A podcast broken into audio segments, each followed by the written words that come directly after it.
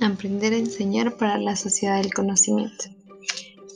En los capítulos anteriores se ha venido trabajando respecto a una investigación que se realiza para conocer el proceso de aprender a enseñar que se da en los eh, docentes en formación. Pero ahora también vamos a, hablar eh, eh, de las siguientes fases. No simplemente es la, la iniciación, sino que también se va a hablar sobre profesores que son denominados de alguna manera expertos.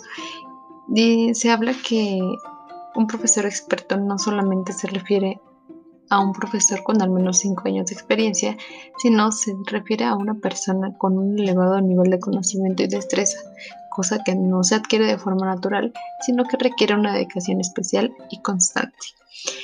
La competencia profesional del profesor experto no se consigue a través del mero transcurrir de los años, o sea, no es algo que simplemente porque tienes muchos años quiere decir que sabes mucho.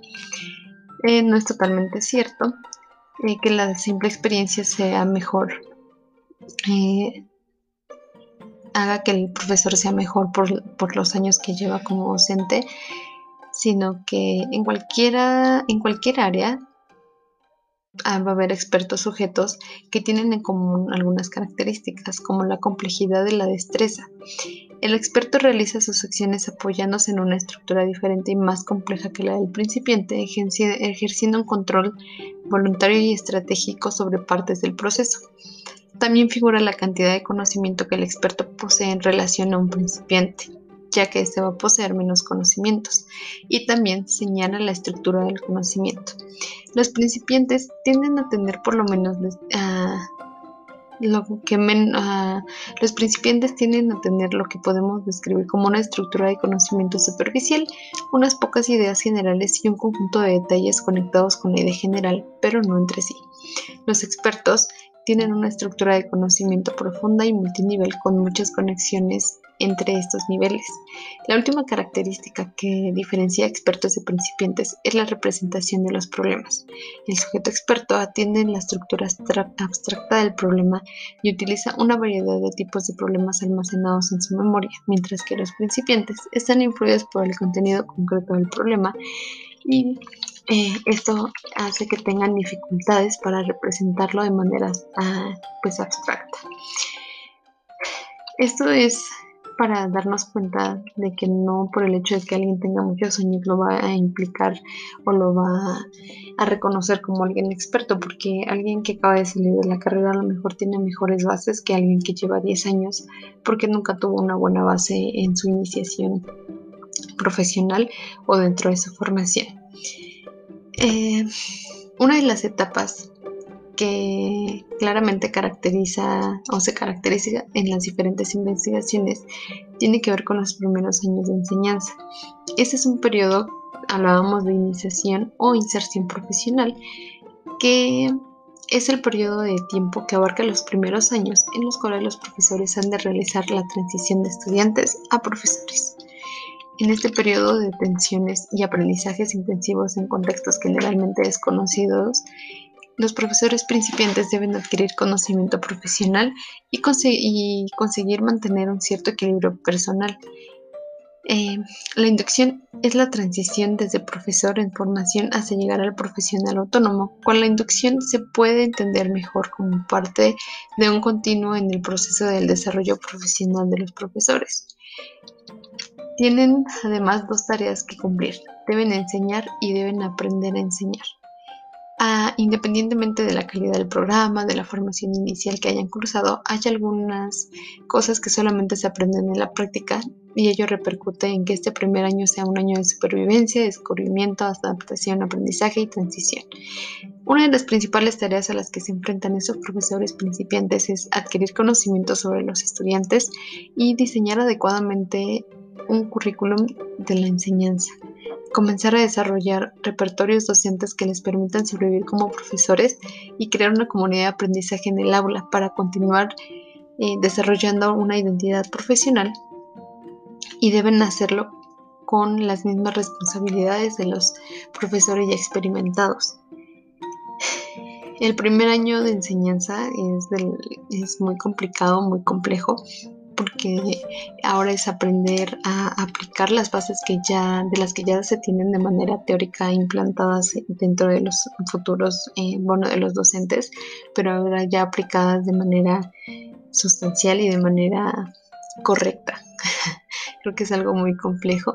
El periodo de inserción profesional se configura como un momento importante en la trayectoria del futuro profesor este primer año, durante este primer año los profesores son principiantes y en muchos casos, incluso en su segundo y tercer año, pueden todavía estar luchando por establecer una propia identidad personal y profesional. Para poder entender un poco más de esto, también se van a abordar temas como los programas de formación. Esta también es una temática de investigación que busca diferenciar entre los programas dirigidos a los profesores de formación, a los principiantes y a los de el desarrollo eh, profesional de los profesores. Algunos de los programas para la formación inicial eh, pues responden a la pregunta de qué es lo que deben saber los profesores. no hay como tal investigaciones que puedan cumplir eh, pues con las características para responder a esta pregunta como tal, pero se puede ver que es algo muy complicado y tiene una dificultad en asumir una responsabilidad sobre los programas de, formación para modificar creencias de los estudiantes, de las cuales ya se habló también, que muchas veces traen consigo y que van a afectar dentro de su formación. Eh, se trata de que el programa tenga cumpla con el objetivo de erradicar estas creencias y realmente forjar en el docente en formación una nueva visión de las cosas y que pueda empezar a crearse criterios propios. Una de las críticas a los programas de, de, formación del profesorado es su escasa adaptación a los cambios que se producen. Realmente no le dan las armas muchas veces al docente en formación para que puedan estar eh, conscientes de que ah, algo que aprenden no quiere decir que lo vayan a aplicar de manera directa, sino que esto puede sufrir ciertos cambios o modificaciones. Em, es por eso que se destaca la ausencia de un análisis crítico en, sobre estos aspectos y condicionamientos sociales del conocimiento y que es quizás el, aspecto más estudiado en los programas de formación inicial. Eh, las prácticas de enseñanza se asumen como uno de los componentes eh, curriculares más importantes de la formación del profesorado porque les permite a los profesores en formación tomar contacto con situaciones reales de enseñanza. Las prácticas son sumamente importantes durante la formación de los docentes porque suponen un alto grado de implicación emocional, producen crecimiento las metas se determinan eh, pues internamente en lugar de externamente como es lo habitual. Y durante, ella, durante estas prácticas se espera que los alumnos apliquen sus conocimientos teóricos en las prácticas de enseñanza. Los profesores tutores que reciben a sus aulas a los alumnos en prácticas sigue estando un poco investigado, pero se sabe de su influencia en algunos alumnos, Ah, podría eh, decirse que muchas veces estos maestros que reciben a los alumnos como docentes en formación pueden eh, transferir algunos de sus conocimientos, pero esto no es obligatorio ni tampoco es como que algo sumamente necesario o no es el objetivo principal. Los siguientes eh, programas de estudio es los programas hacia la inserción profesional. Algunos de estos programas de, iniciación incluyen entre las actividades pues un asesoramiento de profesores principiantes por medio de otros profesores que pueden ser compañeros o algo llamado mentores. A través de la, de la revisión de literatura se comprueba que los mentores en general son profesores de universidad, supervisores, directores de escuela, pero en muy pocas ocasiones compañeros de los profesores principiantes. La tarea que se asigna al mentor es la de asesorar didáctica y personalmente al profesor principiante de forma de que se, em, se sustituye un elemento de apoyo. Ah, en algunos casos se pueden desarrollar ciclos de supervisión clínica o bien entrevistas abiertas. También se ve que estos programas solo cumplen con una función burocrática, pero no hace por crear una identidad profesional en los docentes. O sea, realmente es un apoyo, pero no se aprovecha como debería. También existen los programas para el desarrollo profesional que eh, pues se analizaron desde el principio del podcast algunos procesos de aprendizaje y eh, el resultado evidente y el paradigma tradicional mediante el cual la información continua se organiza en torno a unidades discretas de conocimientos o habilidades impartidas por expertos. Analizar modelos de desarrollo profesional significa hacer referencia a los modelos de cambio y reforma que a lo largo de los últimos 50 años se han venido asumiendo, pero cómo se desarrollan los programas que afecten sin que afecten a los profesores, pero mejorando su práctica docente. Los profesores necesitan aprender cómo aprender de la práctica, porque la enseñanza requiere improvisación, experimentación y valoración, pero para aprender en la práctica, pues no es necesario un proceso que se da naturalmente. Eh, realmente eh, se ha intentado sintetizar las características de los programas de formación permanente, pero se pueden caracterizar como progresivos porque incluyen formación práctica y retroacción, eh, oportunidades para la reflexión individual, la indagación grupal sobre la práctica, el seguimiento.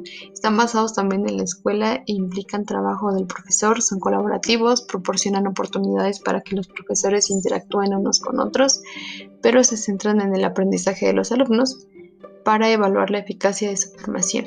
También están basados en el aprendizaje o en el conocimiento que es como la base para enseñar y los profesores como profesionales y adultos también aprenden.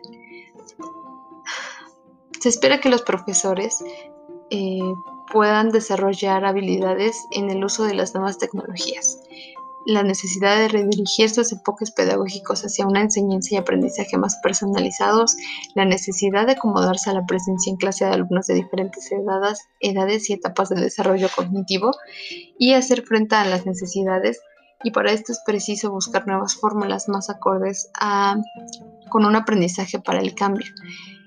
Eh, alguna de las iniciativas ha sido las redes o la formación del profesorado abierto una forma tradicional de espacios para el aprendizaje entre iguales.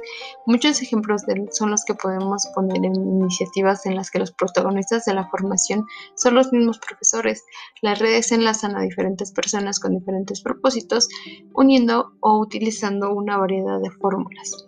Realmente esto es importante porque genera una mayor convivencia, que era lo que hemos estado tratando de ver a lo largo de, del programa y del podcast, que es algo sumamente importante, sacar de su zona de confort a los profesores como miembros individuales para poder eh, hacer que puedan convivir de manera pues más natural entre otras personas.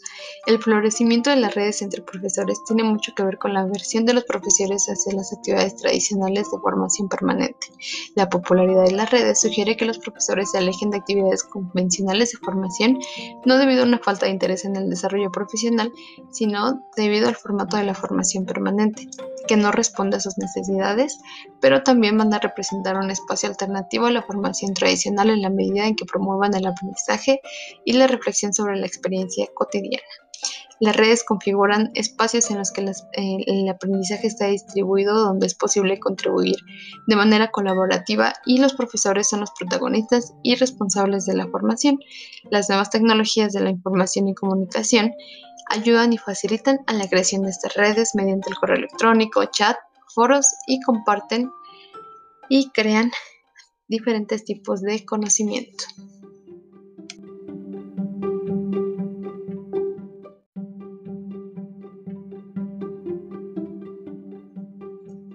Termina en la parte 5.